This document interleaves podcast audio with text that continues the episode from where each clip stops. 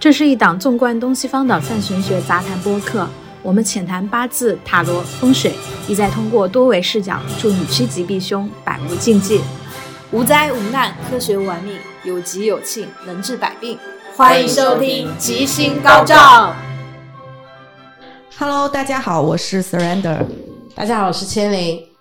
大家好，我是陈山西。今天我们再次邀请到了我们的返场嘉宾傅丽。Hello，我又是热心观众富丽。嗯，马上呢，我们就要过年了。我们已经出了一期关于太岁的内容，以及一期关于生肖运势的内容。今天呢，我们就来专门探讨一下，究竟怎么样过一个年才能够让你的新年好运满满。今天我们就主打一个东西方玄学大串烧，各显神通，大家把自己这种新年开运的小妙招都掏出来了。按照这个时间线的顺序，给大家去讲一讲，从过小年开始到整个正月十五结束，我们每一天也不一或者定每天说在一些特定的节点上，应该可以做一些什么样的事情？对对对对对。你们一般过年有什么 日常会做的事情吗？作为一个东北人来说，那比较有仪式感的话，小年夜就要开始准备了，就是腊月二十三嘛，嗯然后一般就要开始打扫卫生了。家一般都很大嘛，打扫起来也比较麻烦，就要分好几块儿。开始要先收纳厨房、卫生间，擦玻璃、擦窗，然后陆陆续续的打扫，置办年货。家里面会列这个年夜饭的呃单子，大家开始买东西。买东西的时候，家里东西又变多了，那还要再收纳，就一直持续到过年的前一天就正式结束了。打扫的话，其实也有一些注意事项吧，就是扫房顶，这都是非常必要的。然后扫房顶，对，哎，这个确实是一个东北民俗，也有是因为你们还是住的那种偏那种有屋顶的房吗？不是就楼房也要扫房顶。楼房怎么扫房顶啊？南方人表示迷惑。就怎么爬上去扫？你拿你的扫把，然后上面包一个洗脸巾，然后稍微扫一扫它的哦我那个。知道了，它不是扫那个房上面，它是扫那个天花板。哦，对，扫天花板，房顶啊是天花板，因为大家现在家里都住楼房嘛。对对对对，所以我刚才就嗯，扫房顶，嗯楼房的房顶，那岂不是在天台上吗？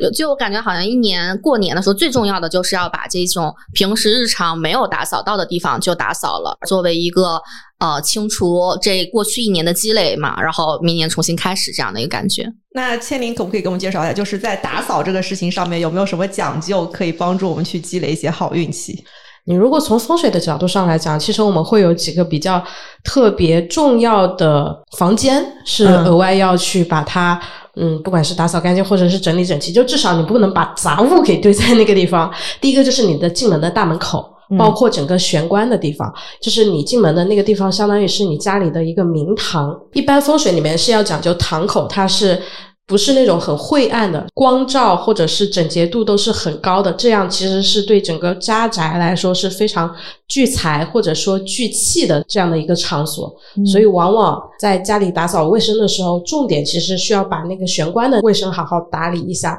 往常大家其实一般玄关都放鞋子嘛。特别你进进出出，家里鞋子比较多，就是这种外面踩了泥，然后又进来，其实灰尘是比较多的。这个时候，我是建议大家其实可以把自己平时不太穿的一些鞋子就收纳起来。平时你过年家里肯定也是会来亲戚朋友啊这些什么的，不要把那鞋子全部都铺出来，你就不要铺在玄关上。玄关尽量让它就是没有杂物，因为杂物这个东西在五行上整体我们来看，它就是属土的。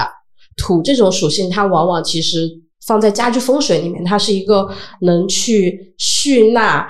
一些不好的气场，或者我们讲晦气啊，就不好的气场，它会存在土属性的杂物之中。你会发现啊，八字土属性特别重的人是很喜欢堆东西的，就杂物会比较多。所以第一个是这里是玄关，玄关的这个地方要弄干净。第二个比较重要的点就是玄关，我们进来了，第一眼看到的肯定是你整个客厅的部分嘛。客厅最好也是能够收拾干净，不要有一些乱七八糟的。你平时这里搭一件衣服啊，那里挂一个毯子啊，你尽量能让家的状态在整个新年期间保持一个时时刻刻要接客的这样一个状态。我感觉千灵说的每一点都在点我。我也是，我也是想到了，当时说这个土属性，我说我倒不知道你是不是土属性，我知道你家里聚集了很多东西。第一个，如果你从现实的角度上来讲，你很多时候你就容易找不到。过年的时候就是一个很兵荒马乱的时候，因为你比如说家里来亲戚了，你要拿一些好吃的，或者给他去拿一些什么好玩的东西，你平时没有那个主动收纳习惯，你临时要找就找不起来。而且，如果你这里堆一点，那里堆一点，很零散的那种堆法的话，别人一进来一看，家里就感觉就这个就不说风水上啊，就作为一个我本职这种视觉设计师的角度上来看，你就会发现，哎，这个家它是没有一个视觉中心的，就没有一进去这个家的气场很稳定的那种感觉，就好像这里有。有一点零碎的，那里有一点零碎的，就给人一种很散乱的这种感受。所以客厅上收拾干净也好，保持一个大体的这种明亮度、干净度也是非常有必要的。另外还有一个很重要的就是你的主卧、你的睡房。你次卧那些招待客人的其实没有太大所谓，因为平时不怎么住人，其实也不会有太多杂物的堆放。主卧的话，主要就是你的那些衣服呀。被子叠叠好啊，不要一起床就是 被子散在那里。过年期间最好有这样的一个习惯：每天起床，我把我的被子稍微铺好，把我的衣服也给收拾好，让它看上去整个家里更整洁一点。这是比较关键的几个房间嘛。这边可以补充一个，就是又通过塔罗来看你们家什么地方可能会需要特别去调整一下的一个小方法。嗯，大家可以抽一个类似于四季牌阵那样的年运牌阵。就它的抽的方法呢，就是类似于四季牌阵。就首先你要把一副塔罗牌里面的大牌和四套小牌给它区分开。第一步抽的呢是中间的那个大牌，它代表的是你今年运势的一个核心的一个主题。你再去依次的抽四张小牌，然后放在这个大牌的四个方向上面，从火元素开始抽，就是在大牌的左边，然后你抽一张火元素的牌。然后抽大牌的下面那张牌呢，一般再抽的就是土元素的牌。然后在右边呢抽一张风元素的牌，然后在上方抽一张水元素的牌。火元素的牌对应的就是权杖，土元素的牌对应的就是星币，风元素的牌对应的就是宝剑，水元素的牌对应的就是圣杯。抽这四张牌，抽完牌之后呢，你可以看一下你的四张牌里面有哪一张牌它是一个逆位的状态。它如果是一个逆位的状态呢，就说明那个领域在你的新年里面可能会有一些困难或者阻碍。类似于这样的一些负面的信息，那么你就可以再拿着这张牌去找对应的一个方位。后面我可以在修 notes 里面放一张这个牌的数字和它对应方位的一个对照表，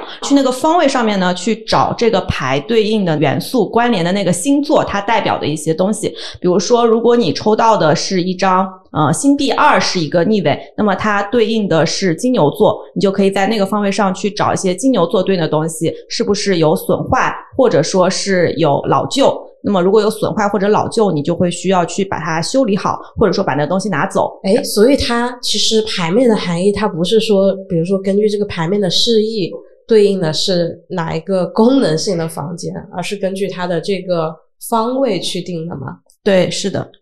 嗯，就这个是一个比较简化的方式，就相当于说根据牌来定方位，然后根据方位去找对应的东西，或者说是你可能要放一个类似于那样的东西在那个位置上面去。它的方位会是怎么样的划分啊？因为你比如说传统东方风水，我们讲悬空风水的角度，它是会给你画一个九宫格吗？对，嗯，就是按照后天八卦分成了八个方位，然后中间还有一个中宫。塔罗的情况的话，它是一个类似于一个星盘这样的一个圆。它把你的家呢，就是从你家中心点开始定位之后，把它分成三百六十份，就像你的星刻度来分的吗？对，它大概就是按照刻度来分，就像你家是一个星盘一样子。然后住进去，根据它的那个位置，相当于对应的就不同的星座啊，以及不同的宫位，所以它直接拿着牌对应那个宫位，然后对应那个星座，然后再找那个星座对应的东西。比方说金牛座，它肯定会涉及到一些食物啊，或者说是存钱罐。这种都属于金牛座属性的一些东西。那是不是比如说我抽到了一个这样的逆位的牌，然后这个金牛座的信息体现出来，它就是说我在这个位置我要找到相应的，比如说有个存钱罐或者什么，对，把它去拿走，或者说是如果它坏了，你可能要去把它修好，或者说要把这个东西拿走。啊，会不会涉及到比如说它放在这儿不合适，它让我放在另外一个方向去？对，有可能就相当于说它主要的含义就是。根据这个牌面的信息，这个方位上面不要出现这个属性的东西。嗯，明白了。就这个是一个可以看家里面什么地方可能需要重点的去调整一下摆设的一个小方法。感觉分的好细啊。嗯，其实大的也不至于到精确到度数那个维度，基本上就大概是个三十度左右的就可以了。因为星座上面每一宫都是三十度左右的位置嘛，啊，大概就是三十度左右的一个方向就可以。然后我想补充讲一些内容，就是关于不是每年都会出一个我们讲悬空飞星里面有一个流年飞星图嘛，大家所熟知的应该是我们二十年的，比如说艮土八运、离火九运，啊，这是大方向上的二十年的。但其实它细分到每一年，它也会有一个那个飞星盘。就是从悬空风水的角度，我们每年其实可以去根据这个飞星盘去判定你家里面的哪些方位是有一定的问题，哪一些方位是比较好的。首先我讲一下它为什么叫九宫飞星，就往往你是可以把家里那个户型图拿到以后，按照四四方方画一个这种九宫格。就是易经的那个九宫格，对，是的，嗯你就把你的那个户型图的上下左右四个顶点给找到，然后先把那个最外圈的那个大框给画出来，嗯然后中间再画个井字，就把这个九宫格分出来以后，外边的那八个格子就是我们后天八卦嘛，就是那个乾坎艮震巽离坤兑八个方向，然后中间还有一个中宫。那你像今年二四年，它中宫入的这个位置叫做三碧禄存星。九宫飞星啊，它其实一共会有九颗星，每一颗星所飞临的方位所代表的是有不同的。比如说这个三碧禄存入中宫的时候，这颗星它代表的是一颗我们讲有点跟这种是非官非有关系的这种小人星，所以往往今年在家里面中宫的位置，就是你家里面那个户型图画出来之后，最中间的那个位置最好能去放一些偏红色的物件，因为从五行上，这个三碧禄存它是属木的，嗯你用红色的物件，其实木来生火，你可以去消耗这个木属性的能量。所有人都是这样吗？是，它是一个大的年运的飞行。八字上看，我们讲叫甲辰年，天干地支是甲辰。从风水的角度上来看，它是这样的一个九宫格。所以，当然，如果你要细化到每个人的八字，肯定是有更细化的那个细分啊。但是我现在只是大不考虑大家八字的这个前提之下，嗯因为如果你要考虑八字，你还会要考虑你的八字到底喜不喜木、喜不喜火，就是那些八字喜忌考虑进去就就很复杂了。我现在只是从大方位讲，当这个三碧禄存星这个小人位入了中宫的时候，一般中宫它是主宰一年的大方向的。如果中宫搞得不太好，比如说我刚才讲的中宫比较杂乱。出现了一些破损啊，怎么样？它其实会印到你的工作和生活中，今年会比较容易犯小人。然后提几个比较好的位置啊，因为我们其实后面会讲到初五迎财神，我先嗯把家里二四年的这个财位给讲明白。嗯每一年它财位那个飞星的方位会有所不同，会分两个，一个是正财位，一个是偏财位。你像二四年的正财位，它是飞临在我们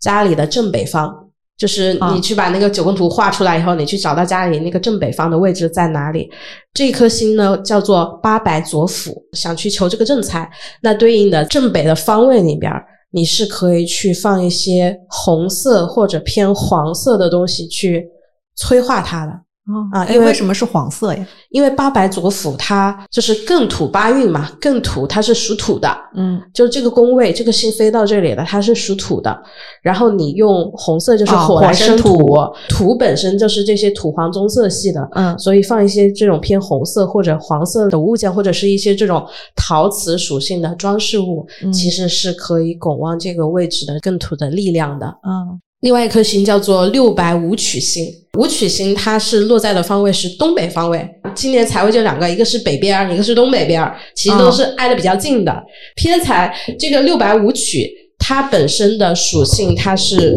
属金的，所以如果你要要白色，对一个，要么就是本身金属性跟它同样的，嗯要么一个就是用这个土来生金。对应的，如果放这种呃一些摆件类的，我们就可以选择一些这种亮色系的，或者同样是这种土黄棕色系的这些物件，比较踏实一点的这种很重的这种物件，放到对应的东北方位去稳固它这种偏财的力量。那我能不能在东北方位堆杂物去？不行，理解上会有一点的这个偏差啊，因为我们讲摆放这些小物件，其实也是建立在能整整齐齐的把它码好的这个基础上，哦而不是把它堆了一堆乱七八糟的东西放在那里。好的，我得收拾我家东北角的房间了，因为他今年是我的偏财神。对于就是如果是租房子的人来说，就是自己租租的那个房子的这样的划分，还是也整个户型的。哦，你是说，比如说是合租房对？对对对合租房要以整个户型来论的，哦嗯。就是合租它比较麻烦的一点，就是因为可能刚好什么北边或者东北边是你的那个室友的房间，那肯定就有些麻烦。有时候合租房比较难办的原因也是在这里。但如果你是自己租整套的话，就没有太多这样的问题了。那如果你租的是那种，比如说那种跃层的这种 loft 的形式，那也不用去太区分一二层，它其实一二层的方位都是一样的。你布置在一层还是布在二层，你更多可以放在你的那个主要的活动空间那个范围内。我感觉非常好，我现在已经踩中了其中的一个要点了。我在我家正中心贴了今年灵隐寺的年历。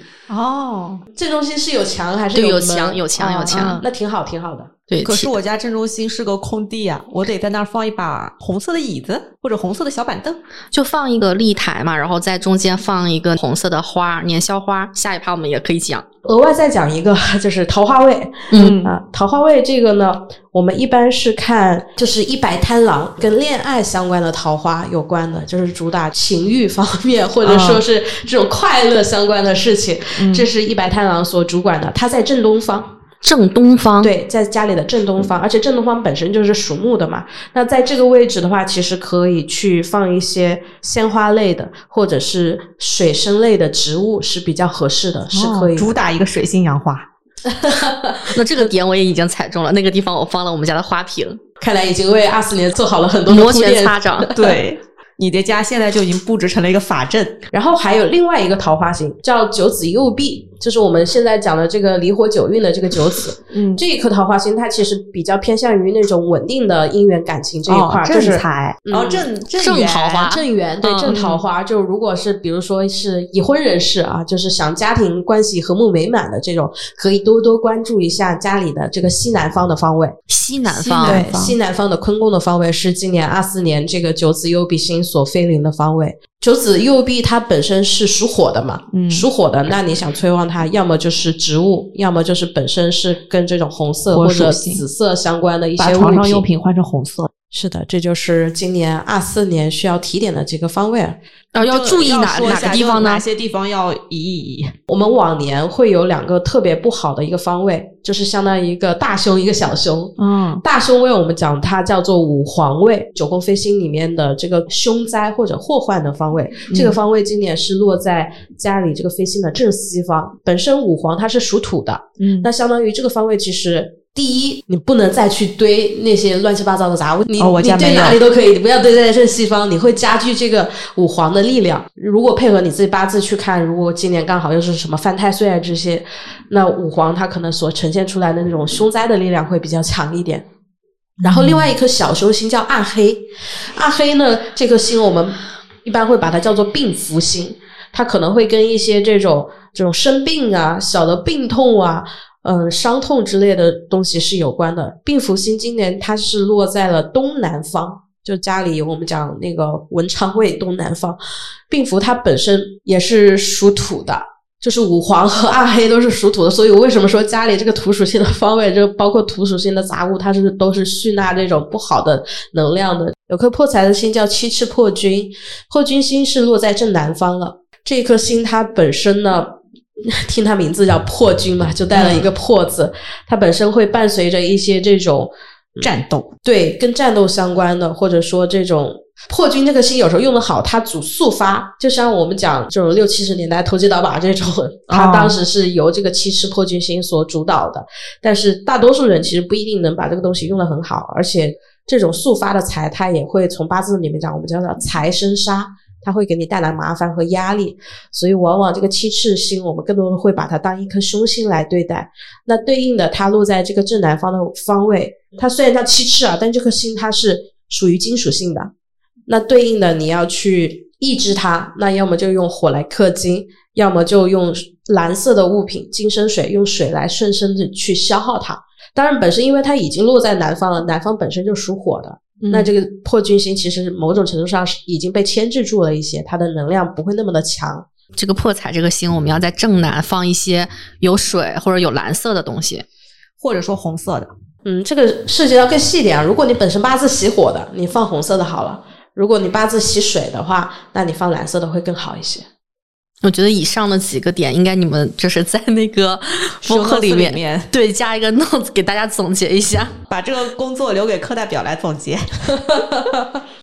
OK，那我们已经讲完了怎么样去给家里面做大扫除，以及在不同的地方适合布置上什么样的东西。那么接下来我们就会来到过年第一个比较重要的节点，就是我们的腊月二十三小年夜。在这一天来说呢，一般来说我们家里面都要送灶神。你们家里面有没有送灶神的习惯？有，东北是有的。嗯，你们一般会怎么送灶神？呃，首先就肯定厨房打扫干净嘛，嗯然后其次的话，其实我们送灶神的时间啊，就是前面也会有，比如说什么粘糖瓜啊，那个时候会就是说做一些那种比较糯米黏黏的东西，然后把那个灶神的嘴填住，然后就上天演好事嘛。嗯但这个习俗就是其实也比较老了。现代啊，我们家里面自己家里面会在年三十儿的时候会在那个灶上，因为已经吃完年夜饭了，其实灶已经冷掉了，然后我们会在灶上放那个锅子里面放一盘豆腐，或者是再放一点白菜叶，代表接下来的一年就是比较好运啊，有食物吃啊之类的。我妈是这样做的。呃，现在可能家里面已经很少供奉灶神了。啊小的时候，在我外婆家吧，那个时候烧的还是那柴火灶，它会有一个角落，那个地方就是供着一个灶神。哦对，我有在南方这边有见到过。嗯，其实灶神我感觉在南方就很类似于保家仙这样的一个概念。哎，有点像。一整年看护着你们家，也收集着你们家就是有没有做好事啊，有没有做坏事啊。到了年底的时候，他就上天去报告这个事情，说：“哎，这户人家怎么样？是个好人还是个坏人？”你们家的一个监察官，对，就是既是你们家的监察官，也是你们家的这个小小的守护神。所以一般到那个腊月二十三的这个时候，就会去送灶神。一般来说，送灶神就是尽量要早一点，是免得耽误了灶神上天办事儿。回天庭的那个时间。对，是的，送灶神的时候，他要准备的那个贡品、祭品，就是傅丽刚才说比较粘牙的那些东西，比较甜甜的、粘牙的，什么糖瓜呀，然后糯米呀这种东西。然后送灶神，大家可以准备一个比较小的仪式。如果你们家平时没有供奉灶神，你也可以在腊月二十三这天，就是买一个那个灶神的小像，放在你们打扫干净的厨房的灶上面贴好，在灶神的前面放上贡品，再放上三杯清茶，可以先给灶神上上茶。基本上那个时候就是到八分满左右，啊，八分满是有什么讲究吗？嗯、因为以后后面还要再添茶，哦，原来如此。对，所以那个茶就是到八分满左右，到了八分满左右，你就可以给灶神爷爷上一炷小香，它这个香就一根香吗？还是就三炷清香嘛，啊、一般来说都是三炷清香。上完三炷清香之后呢，你就可以开始跟灶神爷爷说你想跟他说的那些东西了。一般来说，呃，会先忏悔一下说，做了哪些坏事？对，就是今年还是有些地方做的不是很好，但是我会悔过的，我会改正的。呃，希望灶神爷爷上去之后呢，你就来年继续保护我们家平安，希望我们家平平安安啊什么的。就你有什么心愿都可以跟灶神爷爷说。说好了之后呢，你就可以把香插上，然后再给灶神爷爷上一点茶。给它完全满上是吧？。对，嗯，然后这个小仪式就结束了，大概就是这样的一哎个，过程。那那个贡品是要放多久呢？刚才讲的就是这个贡品基本上你放到第二天啊什么的就 OK 了，就可以撤走了。然后贡品你自己吃掉或者扔掉都是可以的。哎，我听完这习俗，我觉得有一个特别好玩的地方。其实很多普通人，他们其实很难有一个机会去反省自己这一年到底做的怎么样。送灶神的时候，就是给他一个一个时间或者一个机会，让他想一想今年到底哪些做得好，哪些做得不好，有这么个反省时间。我可以说一下那个送灶神。古人的时候，他在做风水的时候比较注重那个安灶的，看一个家的风水啊，他们很注意的就是这个灶台。他们在搭这个灶台的时候呢，其实对于它安的这个方位，包括它旁边的一些龙穴沙水巷的这样的一些因素，他会考虑比较在意。那是因为，古代人呢，他这个生产力比较低下，嗯他认为就是能吃饱饭，这个是最重要的。所以说，一家当中的话呢，这个做饭的这个地方是一家最重要的。第二个呢，就是灶台呢，它这个安全隐患在古代是非常重要的。一般那个起火就是从那个厨房先烧起来，因为它一般都是那个地方有明火的嘛。所以说，第二个呢，它安这个灶的时候啊，它一般灶神爷啊，他就是为了镇这个火灾。啊有的会在这种说法也是有的。然后第嗯二个呢，就是在那个灶神爷上面呢，他是会请一些道士啊，或者请一些风水师啊，来画一些这个呃收火符，就是把这个镇压火的符。嗯。前段时间去那个胡雪岩故居，就是杭州这边的，专门参观了一下胡雪岩故居的那个灶台，他那个灶台呢就做的特别有意思，整个的灶台的上方他做了一个神龛，那个神龛的上面呢就是一个灶神爷，包括呢现在有一些的八零后、九零后或者老家的时候呢，他们那个灶台的那个样式也跟我们现在的不一样，他们会在上面画很多的那些画啊，对，特别是像江浙这边也会有一些的人家里面还会保留这种风格。我们那边它有的灶神爷的小龛做的比较好的，就是因为我们那边木雕比较好嘛，所以它那个小龛是一个木雕的一个小龛，周围会雕很多那种花草啊，还有一些福像啊，还有蝙蝠啊，就这种福禄寿的这种象征的小动物啊，这些东西它都会有，嗯，对对对，就会雕的比较漂亮。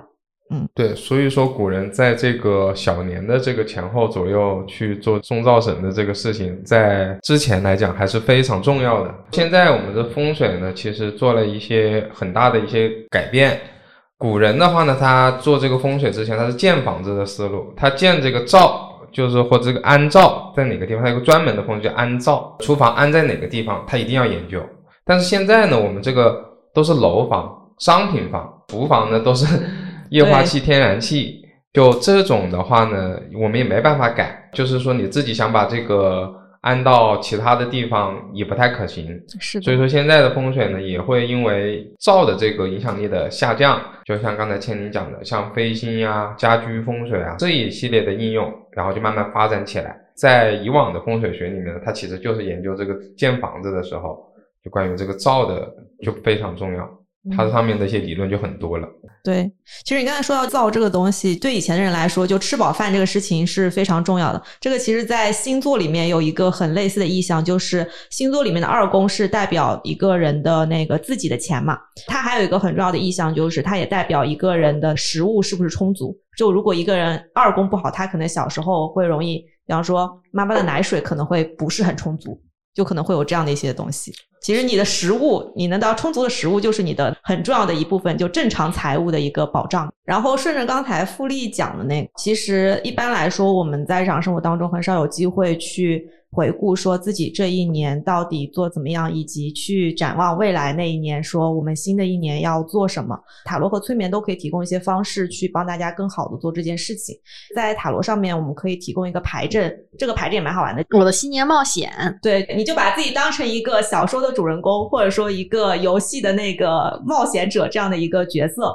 那你新的一年里面，你会打开一个什么样的新副本？我现在就想抽牌了，对你说很 很兴奋，很兴奋。然后在这个副本里面呢，你会有什么样的伙伴来帮助你，或者说你会有什么样的资源来帮助你去完成这个副本，以及你在这个副本里呢，你会遇到一个什么样的 BOSS？再然后你在打完这个副本之后，你会收到一个什么样的经验值？就是这样子的一个牌阵。它的抽法就很简单，就是你就是洗完牌之后，你就抽四张牌。它的第一张牌就代表你新的一年你的这个旅程，它大概的一个主题是什么？就是你会围绕一个什么样的中心，或者说有一个什么样的使命，可能是在新的一年里面交给你的，你可以去完成的。它的第二张牌就代表了，就是你在完成这个使命或者说这件事的过程当中，你会遇到什么样的伙伴，得到什么样的资源，得到什么样的帮助和支持。第三张牌代表就是你在这个过程当中，你会遇到什么样的阻碍，它是一个什么样的 BOSS 和困难，是一个什么样的挑战。最后一张牌它告诉你的就是你会收获到一个什么样的经验。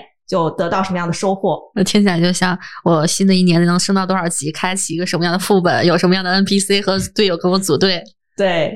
差不多就是这么个意思。那怎么抽呢？洗牌之后拿塔罗牌抽，大家也可以自己用那个占星猫，就是这种线上的抽牌工具也可以。抽完牌之后呢，大家可以自己去学会感受和观察这张牌，根据这个画面的东西，自己去想说，哎，它。按照这样的逻辑串联下来，它构成的是一个什么样的故事？它是前后关系吗？就是第一张牌、第二张牌、第三张牌，我要顺着看吗？这四张牌都代表了不同的含义嘛？四张牌你抽到之后，它会有四个画面，就将这四个画面上的形象，你可以把它就是按照刚才的那个逻辑去把它串联成一个故事。哦，自己给自己编一个游戏的画，对。就如果大家没有塔罗牌相关知识的话，这就是一个比较简单的一个方式。我觉得这个有点像那个主题，就是我给自己明年编一个什么样的故事，也许这个故事大概率会是怎么样的出现啊？对，对不对？对，是的，有点意思。我感觉这个特别适合那种比较迷茫的朋友们。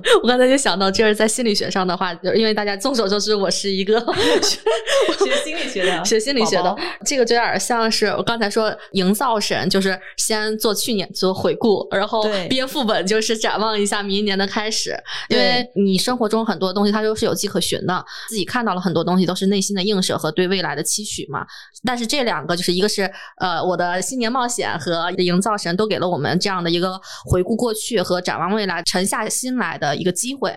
我自己从心理学的角度上来说啊，不抽牌啊或者怎么样的话，可以就是自己真的在一个夜深人静的时间，然后去写两个文档。第一个文档就是对我去年的一些东西的回顾，然后第二个就是对我明年的展望。就刚才说的，打开一个什么样的新的地图，得到一个什么样新的等级，然后我要有一个什么样的新的队友和方法。在催眠上面来说，我们也有类似于完成刚才说的那套过程的催眠的方式。嗯，它先会让你去回顾你过去的这一年，嗯会在你的过去的那一年里面去看说哪些东西你希望把它留在过去，嗯不再带往你新的一年。啊这里面有些东西可能是你已经成功的放下和留下的，有一些是你希望留下放弃，但是还没有完全做到的。嗯那你都可以借这个机会把这些东西都放在一个类似于过去的小盒子里面，把这个盒子你可以留在属于过去的那个房子里面，你也可以把它。放到房子的外面，留在过去的房子里，就意味着你可能把它保存在你的记忆里面，就你还是留着它，但是你已经不会把它带去新的一年了。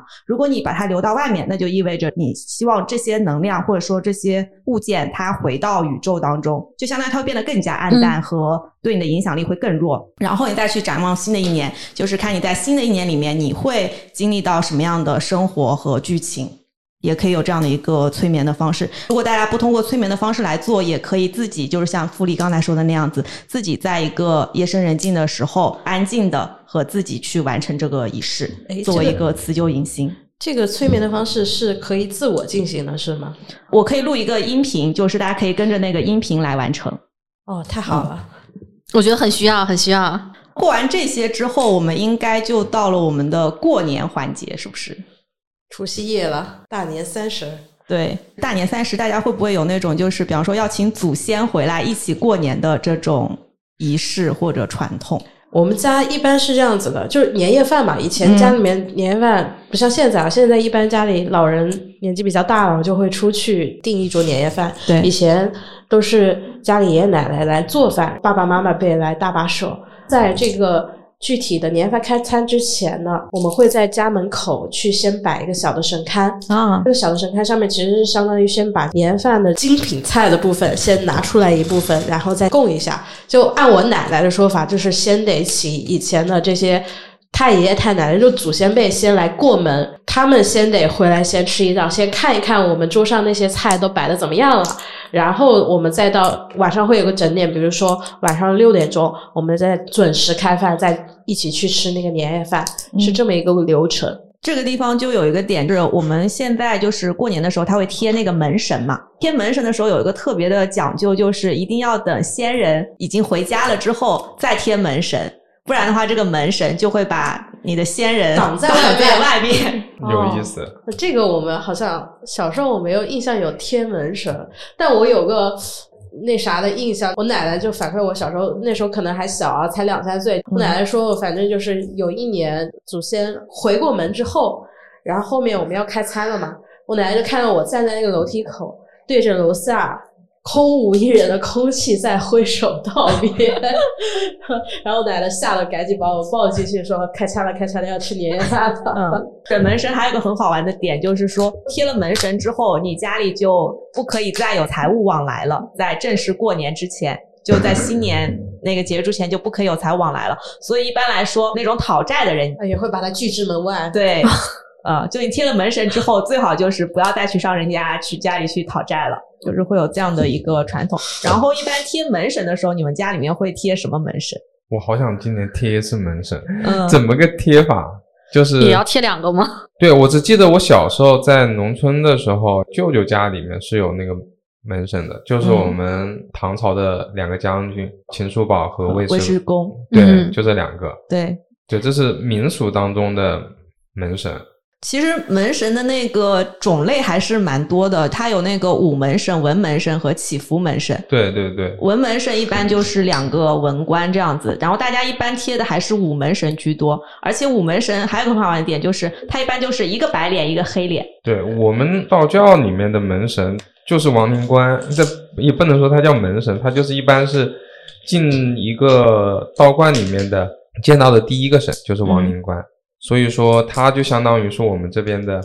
门神也好，或者说呢是我们的护法神也好，是这个意思。我今天还正好看到公众号呢，就嗯看到那个，因为杭州很多这个道教的道观和那个寺庙嘛，玉皇山的老玉皇宫今年也印了那个门神，可以去结缘。他是那个尉迟恭和秦叔宝吧？嗯，一般我们最经典的门神就是尉迟恭和秦叔宝。对这个其实可以发扬一下，因为我觉得这个门神还是很有意思。他们之前都是一些民俗传说嘛，他们是那个呃李世民的那个武将嘛，对说李世民还是是李世民他爹，然后他老是做梦，反正就梦见一条恶龙。对，哦，那个恶龙的话，在梦里面找他麻烦。这个时候呢，他睡不着觉，这两个武将站到他门口帮他守夜，他睡觉。后来这个恶龙就不找他了。这个事情呢，一传十，十传百，然后民间 就把他们的像挂在自己门口，也觉得有用，好像是这样的一个。李世民他爹把这个事情说了之后，那两个武将就自告奋勇说：“哎，这事儿挺容易的，我去你门口给你站岗。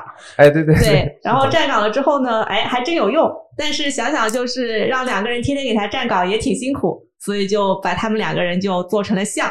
就画像，然后就贴在门上，就起到一个镇邪的作用吧。然后贴门神的时候，呃，其实现在我们的那个符，它起到的作用其实跟门神是比较类似的，都是一个辟邪和镇宅的一个作用。因为以前的那个门神它是左右两张嘛，就它一左一右，而且你这个门神就一定要贴对，就是一定要让它是面对面这样子，不能是背对背的。啊，对，就有人会贴反，真的会有人贴成背对背吗？吵架了就不保佑这个家。对啊，就两个门神面对面，就是讲两个人齐心合力嘛。如果贴成了背对背的话，这两个人就是互干各的，对对，就是你家就这一年就不太好了。所以门神千万不能贴错。现在我们的门因为不是以前这种双开门了嘛，就变成单开门了，所以他们也有的就是会把两个门神就就并贴着一起贴在门上，然后也有的就是直接贴一张福字在门上，也可以替代这个门神的作用。你们一般贴那个福是不是一般都会把它倒贴？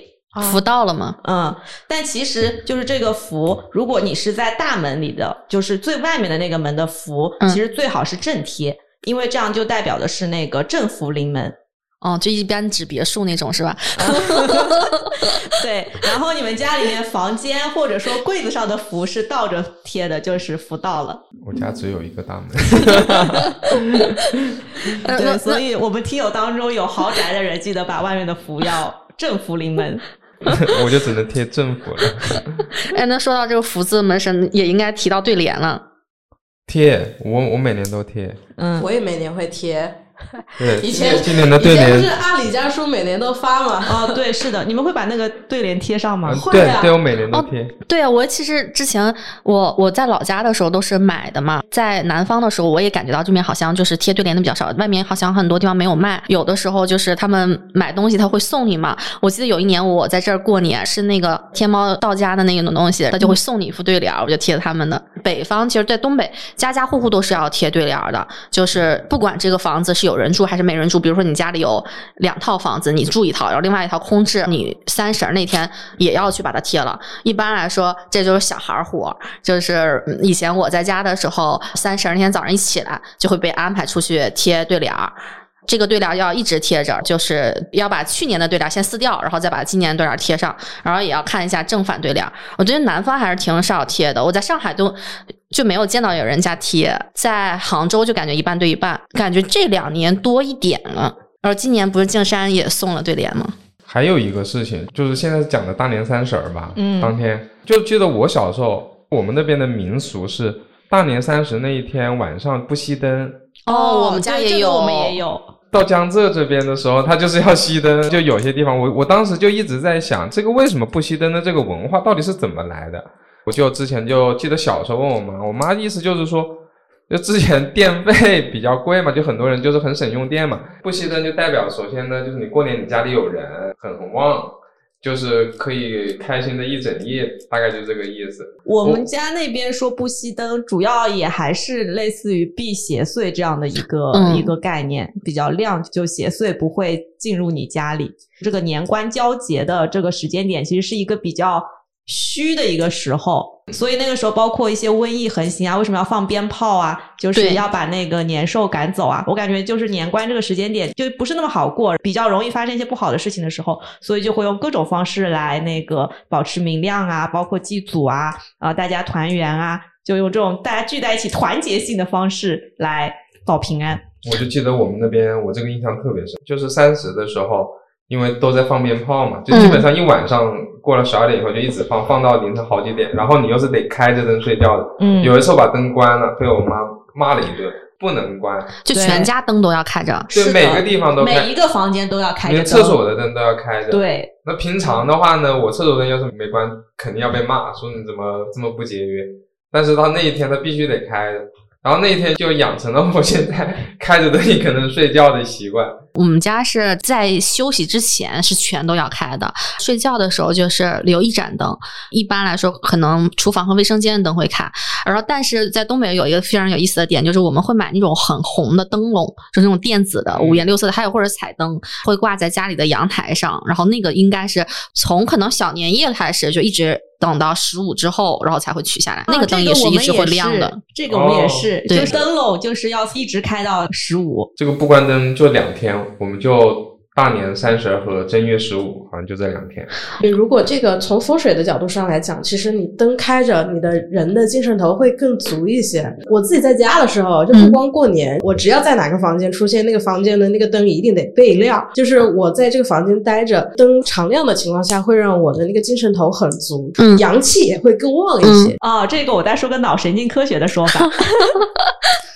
如果一个人你要是经常觉得自己精神不好，或者说你的工作状态不好、不专注的时候，很有可能是因为你今天的太阳没有晒够。就你刚才说，就是你要灯特别亮，你才比较有精神头嘛。其实那个亮度还是不够。你要是 去，是的。你要是去外面的太阳底下，你一起床你就去外面的太阳底下面，大概待十分钟左右的时间，你这一整天的精神头都会跟你没有这种光照完全不一样。因为我们的眼睛里面有一部分细胞是那个感光细胞。它是从我们是一个爬行动物的时候的那组织，跟那个爬行动物是一模一样的。这个感光细胞它会控制我们整个身体里面的各种激素和内分泌的一些东西。这个感光细胞的激活就完全它依赖的就是太阳光。所以说，就是你说的那个阳气比较旺，可能就是也跟这个光照确实是有关系的。嗯，在小年三十之前，还有一个筹备的，就是要买年宵花。然后什么是年宵花呀？就过年的时候有一些很喜庆的装饰，这个地方就是我比较擅长的。就家里面一般来说，过年的时候，其实我们刚才讲到了几种装饰的物品嘛。你看，我们讲门外，然后就是对联儿、福字、门神；然后门内的话，就是我们说打扫干净家。然后刚才我们提到了有一些彩灯啊，有红灯笼啊，有一些家庭的就过年的装饰。那么家庭过过年的装饰可能有很多，你看像圣诞节我们就会买圣诞树嘛。其实我觉得中国年的话也是有的，比如说那个红的那种中国结、红的灯笼、红色的很多的东西。哦，那么年宵花其实就很重要的一个部分。比如说大家经常买那种红红的果子，你们有见到吗？冬青吗？啊，对，冬青是很常见的一种。我前一段时间刚去了一趟义乌，然后看了一下那里面小商品之城，他们跟我说冬青的那种工艺品是卖的最好的。其次的话，像上海的话，会喜欢买那种红色的银柳。就是那种柳树，它有那种毛毛，然后把它染成了红色。这几年的话，其实有一些比较新的品种，像那个澳洲腊梅，也是红色的。哦，给我供花的那个微商，他们今年就有很多在卖那个大花蕙兰、蝴蝶兰的大花蕙兰，还有蝴蝶兰。这两年也非常的火，包括还有那个福建漳州那边的那个水仙花，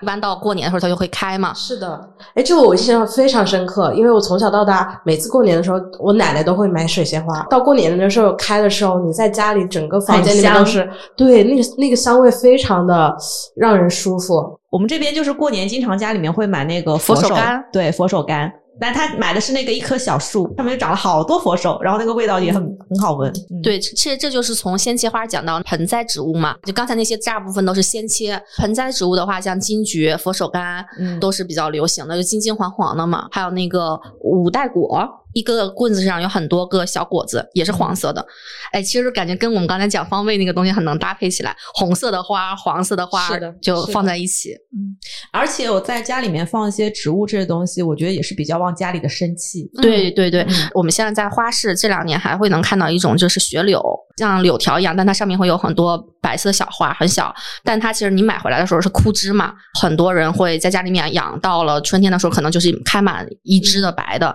但其实这个这个花，我个人来说我不是很喜欢，也不太推荐身边的朋友买，因为。它枯木逢春，其实它需要很多的生气。它在你们家来的时候是枯木，在你们家获得了很多生气，开花了。我个人感觉，我觉得它是有点吸家里面的这个精气的感觉。这个我之前就买过那么一扎，然后放了一整个春天，发现它也没有开花。没吸到，没吸到，没吸成功。对，没吸成功。而我觉得在花上选择还是要选一选的。我觉得家里面就一定在装饰的时候要有一些植物和鲜花，它会给家里面增添很多的，就不管是香味儿啊、视觉上，包括你整个精神状态上都会变得更好。就是尤其过年，就是买年货，吃的那些东西、用的东西是一种，买这种仪式的、节日的东西、氛围的东西也是一种，会让整个，尤其现在又不能放炮嘛，能放那个烟花什么的，它这个是给营造节日气氛比较大的一种装饰品吧。哎，我们大年初一有个特别大的讲究，我一定要说一下。东北是一个事儿特别多的 地方。其实，在东北来说，从大年二十三一直到正月十五，每一天他都有事儿要做，就每一天都有排了事儿。最重要的两天，对于东北的年来说，可能就是三十和初一，因为基本上就一家人聚在一起嘛。三十的话，就是早上贴对联儿，吃年夜饭，晚上包饺子。但我们晚上的时候，可能就是因为东北现在还是很多地方可以放鞭炮啊，我们可能大概八九点的时候，十一点。这个看每家庭不一样，然后去放鞭炮，而且这个时候一般来说会去烧纸，因为很多人上，我看好像南方那边是在冬至上坟嘛，但有很多大年初一上坟的。对我年我初一也我也会去上坟。我们基本上是在年三十、上坟的话会在初一，然后但如果不太方便去的话，会在三十儿的时候去烧纸。初一的话一般就走亲戚嘛。但初一有一个非常重要的事情，就是不能扔垃圾。你们有吗？我我们有一个讲法，就是初一那一天是不可以扔垃圾的，它代表就是整个一年的财运，然后不能扔出去，而且初一也不能洗头，不能洗头洗澡，不能扔垃圾。嗯，我们是就是年三十那天会去洗澡。我们会三十儿的，就是初一不行了三。十就是主打一个辞旧迎新，就嗯是你要那个洗澡，然后年初一就换上新衣服，就开始拜年，对，收红包然后拜年里面就包含了就是给你的祖先拜年，那就是要去上坟，然后以及给你现在的那个长辈长辈拜拜年对，最重要就是初一嘛。一般来说，初二对于我们来说就回娘家，就是一般嫁出去的女儿都是在婆家过那个三十儿和初一嘛。初二一般来说对于我们来说就要回娘家的一个时间，基本上就是老公陪着呃妻子去去娘家待一天拜年这样。然后初五的时候就是迎财神那迎财神你们是怎么迎的呢？啊、就是要发红包，怎怎么发红包？给谁发红包呢？就是会比较亲近的人发红包，然后就是破财，就是要接财神吧，就是把这个财给接到。就是通过发红包来接财的运势吗？我在我们家那种感觉是这样的，我们那边更多的就去庙里边儿，因为湖南那边有那个南岳嘛，衡山嗯那边、啊、一般都会去庙里面，然后烧香啊。其实三七也可以讲讲，像往常这道教的一些公观，每年初五的时候都会有那种补财库的这一类法事。哦，哎，补财库到底怎么补啊？那我就跟你讲一下，就是过年期间，从初一到十五，我们把这个定为过年的现在的一个主要习俗下，道教的整个几个节日的节点。嗯这样的话，我觉得大家可以在这个三个时间段的话，也可以安排一下自己的行程，因为这都是跟大家最息息相关的，一个是财运，一个是爱情，然后还有一个呢，就是你整个的一个运势。在这段时间当中呢，如果说其他事情安排好了，可以就在这三个节点做相应对应的事情，然后看给自己来年呢图一个好的吉利。这三个事情分别是初五的这个我们道教这边的迎财神嗯啊，这个一般跟民俗都对应上的。嗯一般现在呢，到了初五以后，大家都是去迎财神。初九的话呢，因为是新年的第一个九日，就到初九的这个日子，嗯然后它九呢代表着最高，那就是玉皇大帝的生日。道教的这些公观呢，他就会做那个最大的一个法事，叫玉皇会。呃，他会在这一天当中会进行拜忏，为玉皇大帝啊上很多很多供品，就规格比较大的。呃，哦为了来年能够心想事成，第三个呢，就是那个上元节，也就是元宵节。这个元宵节的话叫天官赐福，这个是跟爱情有关的。首先讲一下那个初五迎财神啊，初五迎财神的话呢，就是指这个初五的时候呢，是我们财神的圣诞。那这个时候呢，大家呢都会去什么当地的财神庙啊，或者财神殿去拜一拜。嗯，那个道教里面的话，在这个时候呢，他会有一个说法呢，呃，也有很多人呢，他去拜财神的同时，他会去做一个补财库的这个事情。这个补财库呢，跟之前我在中元节讲的还阴债，它其实是两套逻辑，不是一回事儿。就是你可以理解为一个是阴，一个是阳。嗯哦，补财库呢就是阳，还阴债呢更多的是还地府里面官员他你投胎的时候你在地府那段时间欠的钱，嗯以及你之前的一些在阴间欠的钱，所以说叫做还阴债。嗯那补财库这个呢，在道教学说里面呢，它会讲到说，人的一生就是你的财富，它都是有定数的嘛，它是通过你之前的积德啊或者怎么样的有。补财库呢，就是让你的这个财富更好、更充盈。呃，会做一场法事，这个法事大概流程每个门派都不太一样，就不用太细讲了。大致的流程和目的就是帮你增加自己的财运的，让你在阳间的时候能够有更多的财。比如说像您那种赚的钱要花出去守不住财啊，或者你没有财的时候，你想增加自己的财财富值啊，然后就是会做这个补财库的这个事情。嗯那我财库就是增长了之后，那会不会影响我别的呢？比如说会影响我的寿啊，或者影响我的那个不会禄啊这种。补财库呢，它是通过一个法会，或者说是通过一个科仪，它有专门的高功法师，通过设坛，它包括这个坛的话呢，还要在专门的一个方位。另外的话呢，它会三个就是要烧那个纸给这个我们不是阴间的那个神像了，那就是属于我们这边阳间的，那就是天上的那个神仙，给他去烧这个相应的纸，再通过那个为你开库建库。包括做一些相关的科仪的事情来帮你进行增补你的财库。嗯，那我的财库可以增加到多大呢？他这个财库，他其实其实它就是一个仪式。财库这个事情，在很多的道观，其实包括现在国家宗教管理局，他都不太愿意说你别的科仪、平安科仪会做，因为财库这个事情呢，被很多人在外面运用的很广，专门通过这个名义呢。去帮别人做，但是其实这种补财库的这个事情，在道教科仪里面，它其实不算一个很大的法事，或者说它是一个偏门法事。就有些公馆监管比较严重，他不让你做的。补财库这件事情而言呢，就有些信众他特别想要做的这个台，我们正好有这样一个仪式帮他去增补。你说真正能补多少？那我告诉你，那就道观的人自己都穷的这个道观都没都没办法修缮，他自己给自己补一下好了呀，让自己的道观明年能够变成更大几亿的捐款，他还让别人捐款干嘛？啊，我有一个问题，就我去年的时候刚好就是初五那一天在泉州，嗯然后泉州它不就是一个就是神仙聚集地嘛，人间办事处嘛。对然后我我正好去关帝庙，然后他那边就很多很多的人就是在说为什么人这么多，我就问他们就说因为是今天是初五，对于他们来说是一个很大的日子。我以前是没有参与过嘛，就去进去看了看，他们有一个就所有人在做的事情，一般我们去道教就是保佑，然后上香这样嘛。然后但他们那边我见到了一种就烧金。烧金其实是不是就是你刚才说的那个补财库的方式？哎，烧金它是什么金、啊？烧那个受金纸，受金纸，什么是受那种精纸？金金灿灿的那种纸，然后叠起来的金条。哦，金箔纸是吧？对。啊，我们会在福建沿海的时候，他们就会烧这种纸，那个金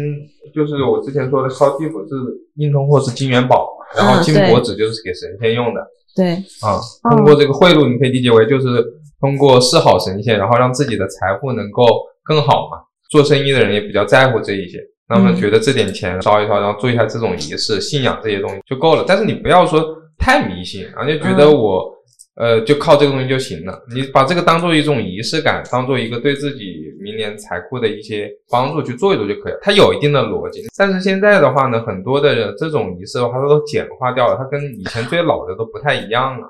因为他要知道他的生辰八字，还有他建库的位置，还有它建库的一些东西。补财罐很重要，它用那个米缸，你知道吗？就好多我看很多道观的可以，它都不用，哎，那米缸插米，那米上面插上你的东西要放放好久的。那他今年你知道吗？我去关帝庙的时候，看到他们已经开始电子烧金了。就我去关帝庙的时候，他有一个很大很大的焚烧炉，嗯但是他今年好像就是说有一些很老的老人还是用那个焚烧炉去烧嘛，但是他们是自己带纸，然后自己嗯会带金元宝回去烧嘛。然后，当我们这种外地游客的话，他们就会在那个他们那个附近摆四个电子烧金的设备。就你扫码，它就会显示谁谁谁烧金多少。对，关于补财库的这个科，就是在民间传承是比较多。就正规道观，它对于补财库的这种流程，它都是属于一个很小的法事，嗯，各个地方的流程是特别不一样的。基本上好多都是民间法脉在做这个补财库的事情。那所以他们这种电子烧金，你可以理解，就是一个道观，他为了做这个业务，呃，这个财神的业务，有人有需求，他就把这个流程，然后他自己设计了一下。道教历史和道教学院，它专门有讲各个科仪的演化的过程，里面讲的那个补财库的方法，我觉得是，就是从历史的角度来讲，它是很全的。哎，它是怎么样的一个方法？它会首先是从经书里面来的，嗯它是有一个就《元始天尊》里面讲到了一个财库经，然后讲到了这一个的时候，然后他会根据这个经书里面他设坛，然后呢斋教，包括那些仪式，包括它的供果，它供能是什么样子，摆什么样，然后你的生辰八字，包括你选日子。都要很对，不一定是初五的。更多的话呢，初五它是一个拜财神。道教呢，因为这个拜财神，大家向往这个财的这个东西，很多道观它就做了这个补财库的这样的一个业务。我感觉道教就是提出补财库这个概念，就是非很吸引常的吸引人。哎，对对对，因为这个财库呢，从道教的里面来讲呢，它讲的就是你这一生当中在阳间当中你的所有的财库。它那个经书里面讲的，其实你要积德，哦，啊，但做善事。对，积德是增加财库的现实当中最好的一个方法。他觉得会有因果论嘛，哎，那道教里面，但是呢，他这个补补财库呢，其实是通过你跟神仙的这个方式去积德，就是你敬啊神，行贿比如说敲木鱼，这个也也叫功德。啊，但是呢，你自己在人间当中做善事，那也是一种功德，那你也助有助于你的财富，其实一是一样的。种是努力工作，哦一种是行贿对对受贿。哦，这个你不能说行贿受贿，就是反正就是说呃偏向于信仰方面的这种。这个在佛教里面有一个比较类似的说法，嗯就是在佛教里面也是认为积善行德嗯是积福报嘛。对，对啊然后它这里面就提到一点，就是你要乐于去布施，还有修路修桥。对，就是布施。然后布施里面有一项呢，就是你可以布施给出家人，嗯，就这是一个非常有福德的一种。这个补财库这件事情，大家呢嗯不能说它是什么智商税，或者说说它是一个什么，你只能说它是一个民俗现象 对啊，它是一个民俗现象，就就是有人他就是希望通过这样一种方式去，也是一种积德。嗯，我感觉那个补财库的那个方式就很像佛家说的那个，就是通过布施，布施的对象是那个嗯神仙神仙信仰对，就是这些法的那个传播者。对对对对对，是的，其实那个《财神经》里面它也有讲到，如果在家迎财神，你也可以去诵念财神经嘛。哎，等一下，在家迎财神是怎么个流程来着？呃，在家迎财神的话，就是一般我们会在家去找财神方位。嗯那比如我们刚才根据那个二四年的这个悬空飞星有两个财神方位嘛，一个是正北方的正财位和一个北方的偏财位，这两个位置你是可以在初五在那个地方，比如说如果你家里有财神像的话，可以。把财神像放在那个位置，然后去供香、供贡品，这些都是可以的。嗯如果这些都没有，你在这个位置去静坐、去诵念诵念财神经也是可以的。嗯那刚才你们正好讲到这里啊，财神经里面其实它的核心也是讲的要你积善行德，啊多多布施。它里面有这么一句话叫做“今世富贵须行善，不做善事保不成；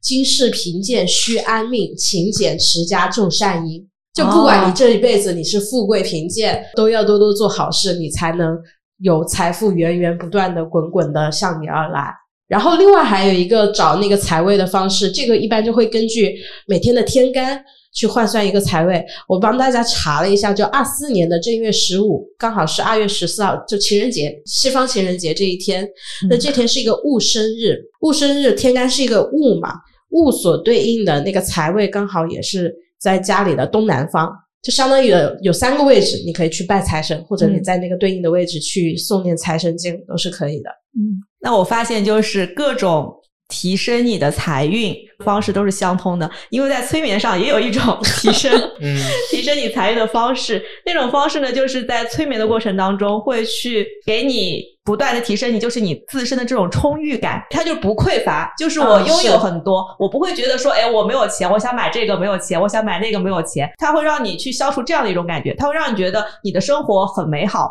你现在就是拥有很多很多的东西，你现在非常的丰盛，在心理上去建立你的这种底色。因为有些人他可能会有一个比较匮乏的这样的一个童年经历嘛，就小的时候可能想买什么，家里面都不给买，八字比劫比较旺，对长大之后这个东西可能会一直留在他身上，可能他已经条件有所改善了，但是就他的精神底色还是保留着一个缺乏的一个状态。然后就可以通过催眠的方式去帮他嗯改掉这些东西，去建立他的一种丰盛感，然后这样呢也可以帮他去能够建立更好的金钱关系，以及能够挣到更多的钱。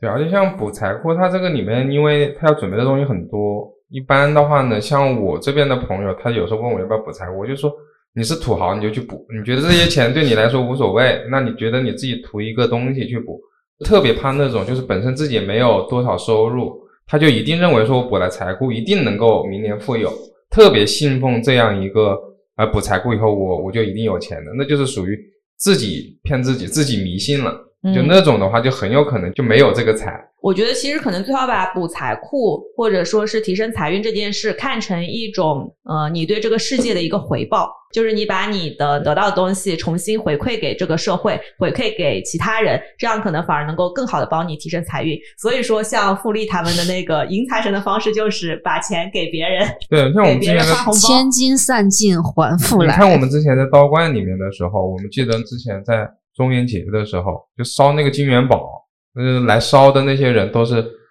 老板，家里很有钱的。他是你是买一袋子一袋子，他一袋子是比如说几十块钱，他是一车一车，就那种卡车运过来，因为他还那个寿神债，他算嘛，他要是烧多少个。那那个时候他那一一车过来就上万块。这种人的话，他有钱，然后他也愿意在这上面花钱，然后他呢、就更有动力，因为他本身就是生意人。嗯你假如说你家里条件也不是很好，像有一场法会也要你大几千，然后你就特别重视这个东西，一定能给你带来这个东西。那相反就不一定能达到你的效果，嗯呃，心态都不一样。嗯我觉得道观像在以前，它也起到了一个确实是帮助这些有钱人去做善事的一个功能。就当这些有钱人把那么多钱给到道观或者说是庙里面对，然后庙里收了这个钱之后，他们还会做很多去接济穷人的嗯这些事情。对对对啊、因为他们得到这些有钱人的资助嘛，他们也才有那个资金去。帮助穷人去做善事，相当于也是变相的帮这些有钱人做了善事对，就是道观，它就是一或者说宗教场所呢，现在在国家的管理和号召下呢，它嗯就更多的像是一个心灵港湾。对，我们现在城市间有很多的烦恼啊，比如说事业不顺，来，去那边住两天或者待一待，然后去里面净化一下自己，然后去想一想、思考一下啊，这个呢是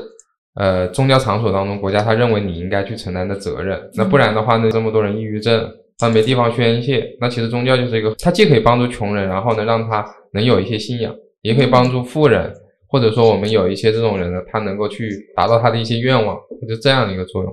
那我们接着再说初九，初九玉皇会。这个玉皇会的基本上是属于宗教内部里面一定要做的事情，但是呢，民众不一定知道。玉皇大帝在道教里面呢，他是属于最重要的神仙。你有可能会说什么三清跟大，实际在运用过程当中，因为道教它很多的科仪法事啊，它都是要通过这个上表。那这个上表的话，就是属于你可以理解为天庭一把手。那么呢，所以说道观的话呢，它都会在这一天呢举行这个玉皇会。那这样的话呢，保证他这一年当中所有的科仪都能理念，他以后呢上上面上表的很多的事情都能够顺利达成。所以说呢，在初九的时候呢，如果说去道观，一般道观都会有玉皇殿啊，玉皇殿很重要，因为这个是万神之主。那这个时候呢，你如果想要祈求说自己来年顺利，或者说你有宗教信仰的，那么这个时候可以去拜拜玉皇啊。玉皇的话，一般都会有玉皇忏。就拜忏，然后呢，要么就是玉皇会，然后再到那个上元节。上元节的话，就是正月十五，就是元宵节。那么在道教里面的话呢，它有那个三个上元、中元和下元节。上元呢叫做天官赐福，那中元呢叫做地官赦罪，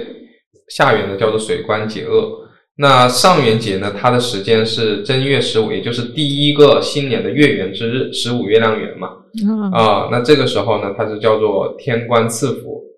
三官大体就代表着天地水，然后也可以代表着天地人吧。这个呢是属于三官大帝当中的第一个天上的天官来进行赐福。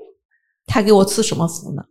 呃，他呢是掌管人人间的整个的，就是天上的一个福凶祸吉的，就是说都哦，全方位的福。对对对，在元宵节的时候，我我这里要提一嘴，现在的话关于情人节的传说，就是中国的情人节到底是哪个日子？七夕，对我们情人节，可能在更多人认为就是二月十四，那是西方的情人节。现在民族自信起来以后，大家呢也会关注中国的情人节到底是哪一天。现在有三个说法，一个说法呢叫做上巳节，这个三月初三、啊，啊还有一个呢叫做七夕节，牛郎织女，还有一个就是元宵节。我个人更偏向于元宵宵节。元宵节为什么呢？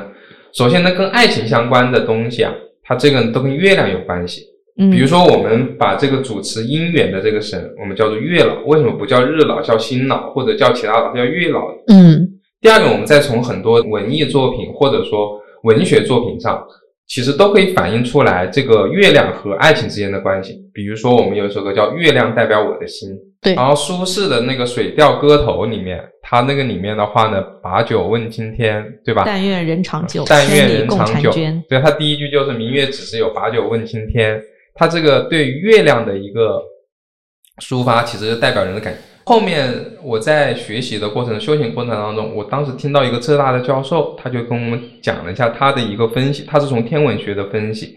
因为这个月亮围绕着地球，就是这个形形状，我们叫一个月，嗯啊、就是初一到三十。那正好的话呢，月有阴晴圆缺，月亮呢跟地球的这个引力的作用呢，会十十分影响人的情绪。对，因为月亮它它的引力作用会巨大的影响人体内的水。对对对，比如说像这个潮汐，对对，然后生理上的月经，对吧？对那为什么不叫日经年经，它就叫月经？所以它跟月亮有很大的关系。所以说呢，通过这一点的话呢，他就是认为人的情感是跟月亮有很大很大的关系的。嗯所以说呢，他就将这个月亮和爱情和人的情绪价值有很大的一个关联。我觉得这个当中呢有一定的科学依据，这个科学依据就是跟月亮的关系，就月亮对人情绪的关系。这个你可以从古代的传当中可以发现，人们对月亮的研究其实非常重要。而新年的第一个月圆之日，元宵节，在古代的时候就是一个上元佳节，又是上元节，又是元宵节，又是月圆之日，就是两个人谈恋爱，就更像情人节。所以说，在元宵节的时候，我们其实就可以这个时候呢，去那边道观里面去祈求一下姻缘。就你这个说起来，我们当地以前每年到了正月十五的时候，都会有庙会灯会，啊，对灯会庙会儿。每年到那个时候，就特别想邀请自己喜欢的男孩子一起去逛庙会。对，我不知道西方二月十四的情人节它到底的它的一个起源是啥，但是我觉得中国的这个情人节，它是元宵节，它是特别浪漫的。嗯我觉得可能到了一定的时候，包括我们后面的零零后，他们会将这个元宵节变成情人节的这种玩法呀，或者说它的一些习俗啊，又给它重现出来，把古书当中记载的那种庙会的场景，大家举着提着灯笼，在第一个月圆之日，这个时候呢，在相约河边谈一场美丽的恋爱，对月老进行祝福祈福，这种习俗一定会起来。如果说大家想在第一个正月十五，就这个月圆之夜的时候，嗯。想去，就比方说有机会邂逅到自己喜欢的人的话，其实非常适合的就是在他前一个新月的时候许愿的时候去许这样的一个愿望。嗯，就为什么我们会认为新月的时候是一个很适合许愿的时候，就是因为其实每一个新月都是太阳和月亮交汇的时候，日月又正好对应了阴阳，所以我们会认为说，每一次日月交汇的时候，就是一次阴阳交汇的时候。那么阴阳交汇的时候呢，它就会留下一个种子，然后这个种子随着月亮它慢慢的变圆满的这个过程，就这个种子不断不断的发芽，不断的壮大，然后到月圆的时候，刚好就是这个种子成型的时候。成型了之后，那么再往后就是这个种子去扩散的过程。就我们认为，一日月相交、分离再相聚这样的一个过程，就是这样的一个周期。所以就没有对象的人，如果养在正月十五日借这个机会邂逅到自己喜欢的人，就非常适合在前一个新月的时候去许愿。那其实就是在正月初一的时候去许愿，然后正月十五的时候出去找对象。反正就是刚才讲到了道教的三个民俗说法，一个是初五，我们其实可以在过年这段时间放假嘛，初五的时候去拜拜财神，初九的时候去拜玉皇大帝，呃，拜财神就是相当于给自己明年能够有更多的这个收入啊、稳定啊、什么什么之类的，这个是做一个祈福。初九呢，就是说明年一切都顺利，什么样的愿望都能达成，因为我拜的是一把手，对对吧？呃，十五的时候，第一个月圆之日元宵节，那就是爱情。那你如果说你还渴望爱情，没有男女朋友，你就可以选择这个元宵节的时候，哎，去道观拜一拜，拜拜月老，去进行什么呃相关姻缘的事情，可以做一做。初五的时候大家也记得可以多做好事，多做布施，对对对。可以以钱的方式或者其他小礼物的方式去回馈那些你想要感谢的人。那我们现在就是有很多人会选择在过年期间出去旅游嘛？那在旅游上面，我们有没有什么注意的点，或者说可以帮助我们提升运势的方式呢？现在年轻人更多，比如说你吃完年夜饭跟家里人聚完，就马上跑到外地去玩去了嘛。嗯那一般其实这种可以根据你自己八字的五行去看的。我们去选五行的喜忌的时候，告诉大家一个比较好判别的一个方法啊，你可以看自己出生的月份。比如你是在阳历二三四月份出生的话，这个时候一般是木属性比较旺的。木属性比较旺的，大概率的情况下，其实你往西边走会更合适。木属性很旺，那西边金比较旺的这种西藏哦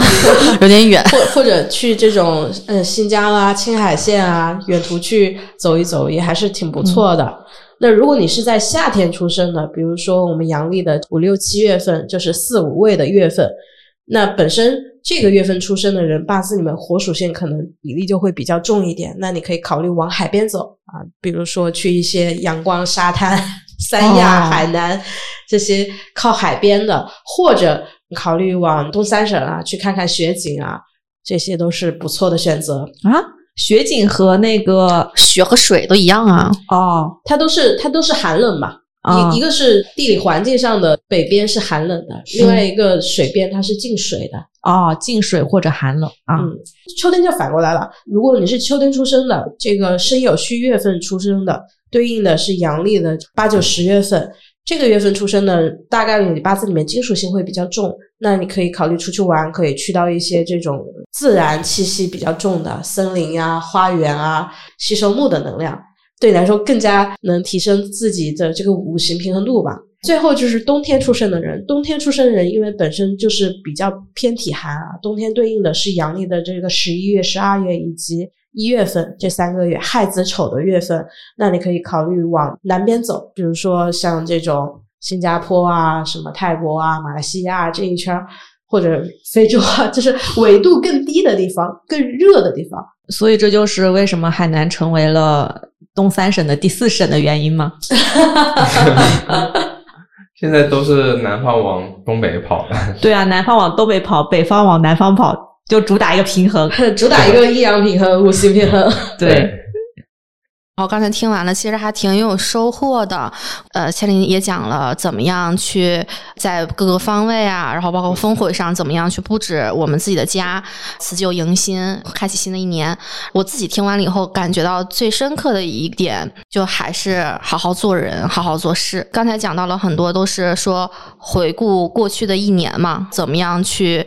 反省自己，再怎么样的去开展新的一年，好好生活。我觉得它都代表了一种那种蓬勃向上的生命力。就我们只有想明年过得更好，才会有这样想去说，我今年把家里弄弄成什么样子，我怎么样做运势会更好。这都代表了我们现在的人对于美好一年生活的这样的向往。我觉得这个才是人能够永远去过得更好的一个源头。就像我们讲，要去布施，要去做好人好事儿，要去让自己变得更好，也让别人变得更好。尤其刚才讲到，就是说那个烧金嘛，怎么样扩财库？其实我当时一开始开了个玩笑，就说这个贿赂神仙嘛。但其实我更大的一个感受就是，直到你讲到你说它是一个财富的一个一个很重要，就自己更加的功德。我觉得更加变得更加流转的一种事情，就是有钱的人他们把自己多余的一部分的财富，通过了某一些方式，然后再去布施给了穷的人。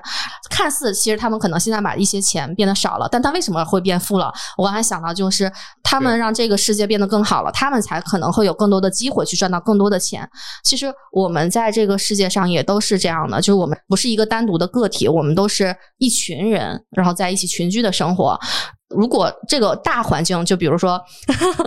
过去前几年的 A 股就特别差嘛，那几乎所有人都赚不到钱。但是纳斯达克，它去年就是你什么都不干，就买纳斯达克指数，可能也有百分之三十几、四十几的一个收益。我觉得，如果我们想要变得更好的话，就是让我们这个世界，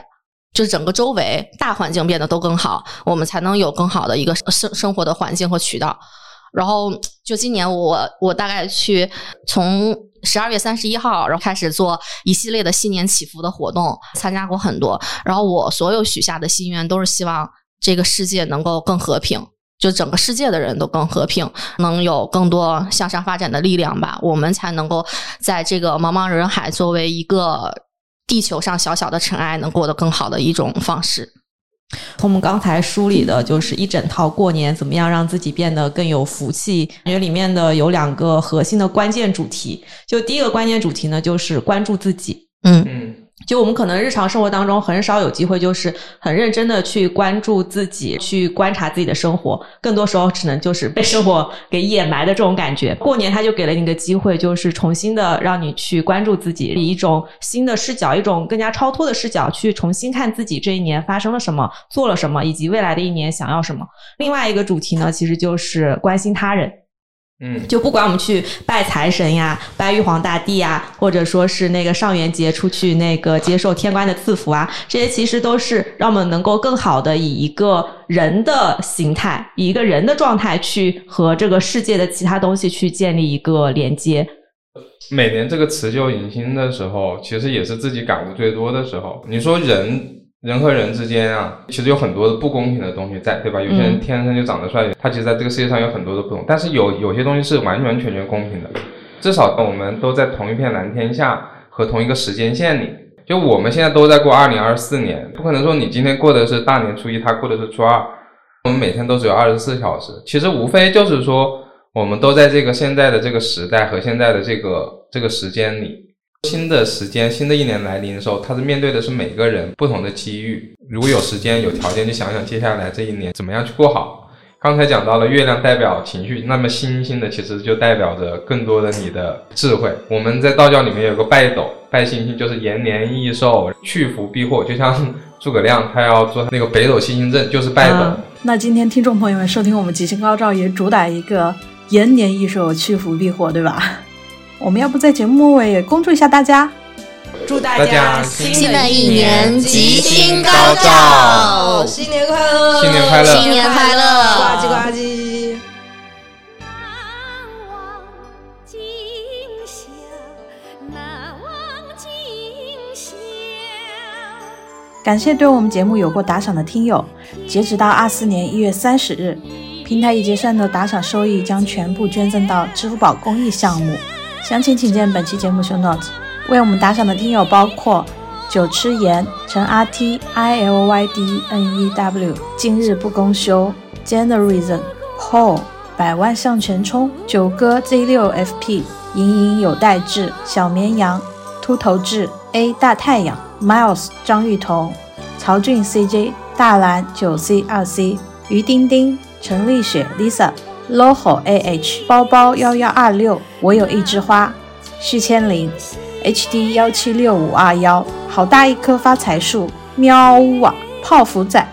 月线，莱恩 rain 九一 yypk，esther hall，清明，bobby momo，蓝木木，花燕，molly oo，滚滚 alish，令令令，